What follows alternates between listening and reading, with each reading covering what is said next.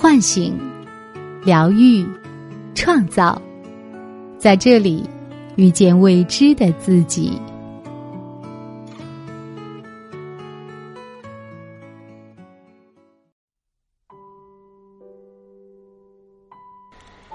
大家好，这里是张德芬空间，我是主播阮阳。此时此刻，我和你在一起。今天要跟大家分享的文章是松浦弥太郎的《积极的面对任何事比什么都重要》。失败有时能让我们更强大。我想，二十五岁的你应该尝过不少失败，不是惹是生非，就是造成别人的困扰。我也曾经无意识的伤害过他人。做过不少让人难过的事情。我从失败的过程当中学到一件事，那就是重要的不是如何解决问题，而是如何面对问题。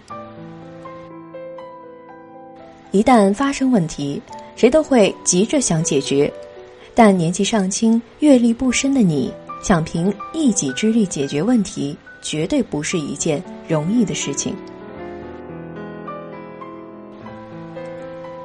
当问题发生时，最重要的不是设法解决，而是如何迅速应对。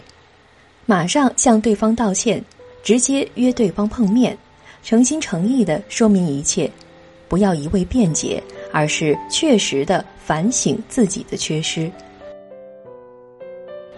诚恳又迅速的应对，能让原本的弱点变成优势，还能将失败与难题转化成正面力量。毕竟，有时就算努力想解决问题，也不见得能获得正面的效果。这是为什么呢？因为解决问题这件事情的主控权掌握在他人手中。要使对方愿意原谅你造成的麻烦，问题自然能够解决。由此可见，能否解决问题取决于对方。因此，解决问题绝对不是光靠自己就能够办到的。你能做的就是诚恳的面对问题。对年轻人来说，失败乃家常便饭，好比危机就是转机，失败也是一种机会。成功时只能得到他人的掌声，但失败时却能从今后该怎么办这种好奇心出发，一跃成为备受瞩目的黑马。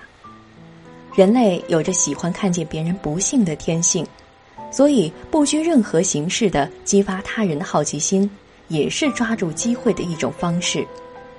虽然设法补救很重要，但面对失败的态度更是关键，因为这股力量有时能够让单纯的失败变成美好的挫折。乍看是个失败经验。却能让自己从中思考、学习，所以反而是成功的体验。例如，脚不小心骨折，也能让你从中学到一些事，像是因此认识医术精湛的外科医生，或是变得很会包绷带之类的。我认为，一件事最终是成功还是失败，取决于个人。虽然解决问题的主控权掌握在别人手里。但是，能让失败与成功有所连结的人，只有自己。这就是所谓的失败的美学吧。二十五岁时，我经常提醒自己，所有事情都能让自己变得更强大，都能转换成能量。无论遇到多么讨厌的事，只要懂得正面思考，便能够让麻烦事儿成为茁壮自我的养分。积极的面对任何事，比什么都来得重要。学会四个步骤，轻松享受成果。每件事都有步骤，而且最重要的第一个步骤就是观察。基本上，我做每件事都会依循以下四个步骤：第一步，先观察，取得各种情报；第二步，从观察的结果当中学习；第三步。反复练习学到的东西。第四步，学会后开始实践。以上四个步骤看似简单，其实非常重要。第四个步骤更是享受成果的诀窍。也许你认为学习过程应该很热血、极力拼胜负才行，但学习过程也可以非常的放松。所谓放松的意思，就是让自己轻松的完成一件事。而这四个步骤，正是为了能够轻松学习、享受成果所做的准备。怎么说呢？无论是什么样的胜负，要是不懂得放松，往往得不到理想的结果。放松就是不拘泥于无谓的事，花费无谓的气力，而呈现最自然的状态。一旦处于对自己来说最自然的状态，也就是回归质朴，此时便能发挥超乎想象的本领与实力。由此可见。放松能带来令人惊讶的效果。放松不是叫你抱着随便马虎的心态，而是不要一头热的投入某件事，且要懂得退一步海阔天空的道理。一旦过于投入，内心就会涌现一定要赢的欲求；但只要懂得放松，就不会产生这般不必要的情感。当然也能以强硬的方式平衡情感，然而平日自我训练下意识的控制情绪更为重要。虽然并非所有的事情都取决于胜负，但好比战争和赌博，一旦掺入个人情感，引发事端，就只有认输的份儿了。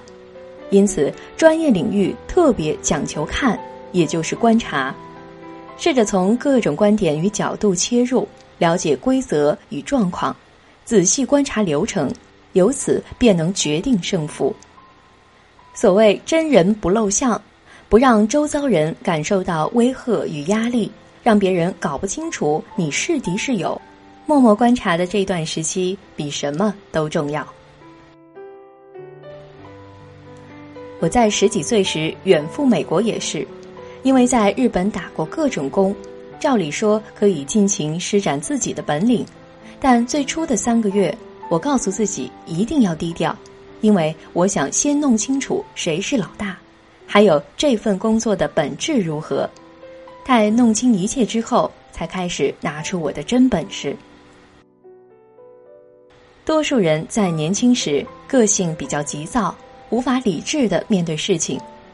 人生不是短距离的冲刺，而是以马拉松的方式迎向终点。